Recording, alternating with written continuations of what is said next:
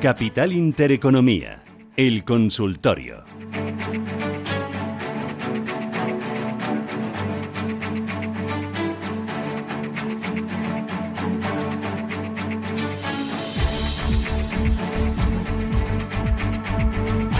Hoy con un poquito de retraso, pero es que vamos, eh, bueno, la actualidad manda, tenemos muchas cosas que contarles y además muy interesantes y de empresas que cotizan en el mercado y también de, de tendencias que estamos viendo que son novedosas y necesitamos comprender y asimilar. Arranca el consultorio con José María, mm, no con Ignacio Sebastián Derice. Ignacio, ¿qué tal? Buenos días, ¿cómo vas? Hola Susana, buenos días. ¿Qué tal? Bien, bien. Bien, que es analista independiente. Oye, tú esto de GameStop, ahora de Tubacex, eh, mm, lo de esta plataforma Robinhood, eh, el poder de las masas de los pequeños, ¿cómo lo ves? Pues lo veo bien y, lo que me molesta bastante es que, o sea, que a ver si, lo, me explico, me refiero, los, los fondos llevan hundiendo cotizaciones y eh, llevándose descaradamente los ahorros de la clase media durante años, entonces no ha pasado nada, los órganos reguladores miran para otro lado y por una vez que los pequeños accionistas, aunque bueno, esto es el mito que se está creando porque yo pienso que acabaremos sabiendo lo que había realmente detrás, ¿no? Pero me refiero que, que los pequeños accionistas eh, hundan un fondo, entonces no se puede permitir, entonces ya todo el mundo se escandaliza, o oh, esto hay que regularlo, no sé qué, ¿no? Entonces es un tema a mí la verdad me hizo bastante gracia al principio, lo único, y, disfruté, ¿no? Por supuesto no tenía ni una acción, pero, pero claro, va, puede ser el principio y el fin de otra manera de acercarse al mercado, ¿no? Porque lo que no tiene sentido es eso, lo, lo, que han estado haciendo los grandes fondos, eso tumbando las cotizaciones, enriqueciéndose a costa de, de la clase media y convirtiendo la bolsa en lugar de un instrumento de inversión y de ir garantizándose la jubilación y y pensando en el futuro, pues en una transferencia brutal de rentas entre las clases medias y las élites mm. extractivas, ¿no? O, como lo quiera llamar cada uno. Mm. Ahora sí, al pequeño ahorrador hay que decirle que con estas cosas que se han de convierte de plomo, ¿no? No, hombre, sí, hay que tener muchísimo cuidado, y, pero vamos, a mí eso lo que me molesta principalmente es lo que acabo de decir, o sea, que a la gente le llame la atención cuando se unen los pequeños, suponiendo que haya sido así, insisto, porque yo tengo bastantes dudas al respecto, y, que sin embargo eso, o sea, siguen, siguen cayendo y encima rozando la legalidad. Me, refiero que muchísimos fondos de los que se ponen bajistas en un valor ni siquiera disponen de la totalidad de las acciones, ¿no? O te puedes ver con la contradicción de que tú has depositado tus acciones en el banco X, por no dar nombres, tus telefónicas o tus Santanderes o tus eh, Nagas o las, acciones que tenga cada uno, y esas acciones, esa misma entidad la esté, la esté prestando para tumbar el precio sin que y a ti te perjudique. O sea, que me refiero que el mercado para mí sí es, que ha variado muchísimo ¿no? con el tema de los algoritmos. De hecho, los pequeños ahorradores son, yo que ya, para bien o para mal, ya he asistido a tres crisis fuertes y cada, cada crisis, me refiero a la de los los .com, luego la de la subprime y ahora la de la, del COVID, se ha llevado una generación de, de ahorradores por medio, ¿no? Y la gente está quemadísima.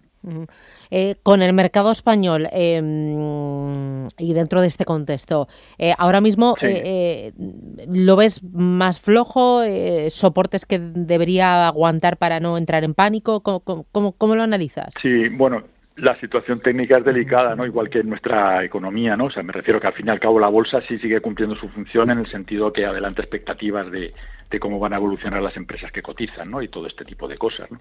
Entonces, en ese sentido, si nos fijamos, pues está claro que la situación, mientras no seamos capaces de controlar la pandemia y todo el disparate este de las vacunas, que si no hay dosis, que si no sé qué, que si unas funcionan, otras no funcionan, pues claro, la gente está muy asustada, ¿no? Lo que comentaba antes, la anterior intervención de, de Juan Carlos Ureta, ¿no? Está todo el mundo pues ahorrando, asustado, nadie quiere invertir, nadie quiere moverse y, y entonces ante eso pues es complicado que suba, ¿no?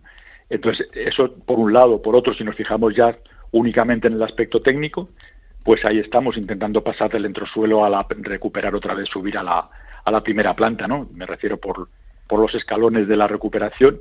Estábamos ahí entre los 7.640 y los 7.880 y hoy hemos empezado a llamar otra vez a la puerta del 7.880 que pasaríamos al 8.030. Entonces, pero para mí hasta que no recuperemos los 8.030 yo desde luego no, me quedaría tranquilo dentro del IBEX 35. Eh, mira, voy a ir con los oyentes a ver que ellos vayan planteando dudas. Oye, no, pero antes, la plata, por ejemplo, ¿ha seguido la plata el movimiento? no la sigo mucho, pero sí también dicen que ha sido el tema de los de los cortos. Lo que está clarísimo es eso, que como un, un corto te pillan, o sea, las posiciones cortas se cierran comprando, ¿no? Entonces se produce, lo hemos visto mucho tiempo cuando a lo largo de estos años lo que yo llamo el efecto chimenea, entonces se producen disparates por lo que pasó ayer en Tubacés o, por ejemplo, ¿no? entonces ya se empieza a hablar de acciones coordinadas y entonces lo que me llama la atención es eso, insisto, volviendo a lo primero que he dicho, o sea, que cuando empiezan los pequeños con ayuda de algún grande, porque me imagino, también se rumorea que Elon Musk tuvo mucho que ver con el tema de GME, ¿no? A lo mejor estaba quemado por alguna alguna que le hicieron los bajistas en Tesla, ¿no? Pero entonces eso, en este momento saltan las alarmas, pero mientras los fondos han estado tumbando valores de una manera descarada, arruinando a, los privilegiados que todavía tenemos capacidad de ahorro, o sea, llevándose esos Santanderes de, de, de 8 a, a un y medio y incluso, o sea, porque son capaces de tumbar lo que sea, ¿no? Y todo, todo movido, entonces ante eso, no sé, o sea, le cierran las posiciones cortas y les están ayer se hablaba que tanto la plata como lo de Tubacés que habían sido también acciones coordinadas no entonces lo que está claro es que esto abre un nuevo capítulo en el mercado no porque si ya si ya era un casino ahora ya es que es un casino surfeando casinos o sea un disparate total no y va y muchísima gente conservadora en el sentido de querer conservar sus ahorros pues va a salir corriendo, me imagino, ¿no? Sería la solución lógica, ¿no? Bueno, voy ahora sí con los oyentes. Empiezo por notita de voz. Hola, buenos días. Soy Roberto de Madrid. Quería preguntar al analista por dos valores, a ver cuál le parece que tiene mejor aspecto técnico. ¿Iberdrola o Solaria? Muchas gracias, un saludo. Gracias. ¿Qué dices? Bueno, pues están bastante parecidos. Los dos son alcistas. Yo principalmente dentro del sector me quedaría con Iberdrola. Eh, y ahí, ha estado haciendo un apoyo estos días perfecto. Hay que tener en cuenta que Iberdrola también estaba en máximo, pero bueno, Solaria también. ¿no? Eh, y ha hecho un apoyo en 11.10, que Solaria más o menos lo ha hecho sobre 21.80, 21.60, entonces mientras no pierdan esas referencias, yo estaría absolutamente tranquilo en, en cualquiera de los dos. Si acaso al ser sectores parecidos, pues entonces mm, diversificar un poco, ¿no? O sea, pero vamos, si le va bien con Solaria y Iberdrola, pues eh, estupendo y que Roberto siga con ellos. Pero la referencia es esa, no dejársela ir de 11.10 y de 21.80 en cierres semanales respectivamente y las dos son muy alcistas. Vale. Voy con el siguiente de los oyentes. Eh, ¿Voy notita escrita o voy online? Manolo, buenos días. Manolo. Hola, buenos días. ¿Qué tal? ¿Cómo le va? Muy bien. ¿Cómo está usted? Yo fenomenal, eh, de martes. Eh, pero estoy bien. he dormido como un tronco esta noche. Ah, pues muy bien. Uh, sí, he dormido del tirón como una reina. Estoy con las pilas puestas. Así da gusto, Susana. Que se enteren en casa cuando entro, buah, no vea, un torbellino. Terremoto Susana me llaman. Pues es un placer eh, hablar con usted. Le digo todos los días y muchas gracias por su información. Gracias. Gracias. Sí. A ver, tiene que bajar la radio. No, tiene que bajar la radio porque si no nos retroalimentamos. Sí. Baje la radio, bajita, bajita, bajita, ras de suelo. Ahí el volumen, muy bien. Y ahora ya, pregúntame lo que quiera. Sí, eh, mire, quería preguntar por unas OPVs que van a salir en febrero en la Bolsa de Nueva York. Concretamente son ocho. Eh, Atotec, Evasion Biotech, Mulian Viagu, On24, Telus International, Landos Biofarma, Loendepot y Sana Biotechnology. Quería saber, pues eso, cuál es la más interesante para entrar y cómo y por dónde podemos comprar los pequeños microinversores. Vale, vale, muy bien. Pues gracias, muy amable, gracias. Muchas gracias a usted. A ver, ¿qué, mm, qué le contamos? Sí, pues no, muy amable Manolo, pero yo voy a, eh, siento no, no poderle ayudar, me refiero, y más si son OPV, o sea que si estuvieran ya tiempo cotizando le podría dar alguna referencia de soportes y resistencias o algún apunte técnico, pero eh, no siento no poder ayudarle a ver si, si, algún otro analista en algún otro momento puede, puede ocuparse, pero porque eso, insisto, al no, al no haber salido a cotizar, pues no, no, no sé lo que pueden hacer. Ahí ahora, se ha movido, ¿no? Vale. ¿Voy con otro oyente? ¿Tengo notita? No, pues eh, voy con eh, escrita. Mira, me, preguntan por Iberdrola. ¿Sería interesante comprarla pensando en el potencial que puede suponer el tema de los fondos eh, de reconstrucción europeos? Bueno, Iberdrola, lo que acabamos de comentar a, Roberto hace un momento, ¿no? En, principio para mí es un valor que sí yo estaría posicionado dentro de él sin ningún peligro, mientras siga cerrando por encima de 10.30 es un valor alcista, ha buscado apoyo en los 11.10, ha intentado romper los 12 que eran sus máximos históricos, incluyendo dividendos y sin incluirlos creo que también. Y, entonces él estaría eso muy muy tranquilo, y de hecho se ha visto, ¿no? Ha, apoyado en 11, ayer creo que volvió a estar, habló de memoria sobre 11.10 y ahí volvió a entrar dinero, ¿no? Entonces, a eso si ve que algún día de estos se produce algún recorte, pues que entre, entre ahí y ya el tema concreto de cómo le van a afectar en su cotización los fondos europeos, pues la verdad es que no lo sé. Vale. ¿Hay algún valor que tú digas, esto merece la pena tener? ¿A me gusta?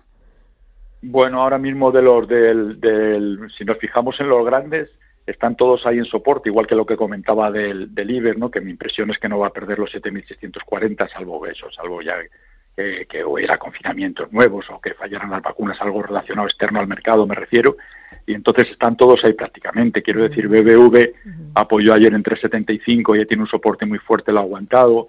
Están todos, o sea, localizar el lateral eh, que están haciendo todos, por ejemplo, Repsol ayer casi llegó a 790, que tenía un soporte muy fuerte, pues está moviendo entre 796, creo que fue el mínimo, y 830. Telefónica ahora, pues se ha aguantado los 360, se puede ir otra vez a 380, pero identificar los los movimientos laterales, los dientes de sierra que está haciendo, intentar eso, comprar subiendo el sol los soportes que aguanten y vender en las resistencias que no se superen.